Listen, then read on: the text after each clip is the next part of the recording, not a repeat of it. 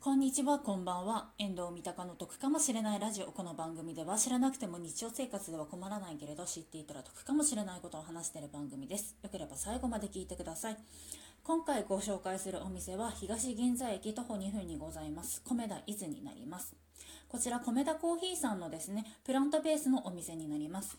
例えばなんですけれども、白ノワールのソフトクリームなんですけれども、こちらはアーモンドミルクの方を使用されております。また、モーニングのトーストなんですけれども、バターがですね、塗る豆乳になっていたりですとか、あとトッピングの方もですね、ジャム、オグラ、ミネストロール、ね、豆乳クリームチーズの方から選べるようになっております。ちなみにこちら11時以降になっておりますと、アルコールの方も楽しめるお店になっておりますので、米田でアルコールを楽しみたいっていう方もぜひ行ってみてはいかがでしょうか。聞いていただいてありがとうございました。バイバーイ。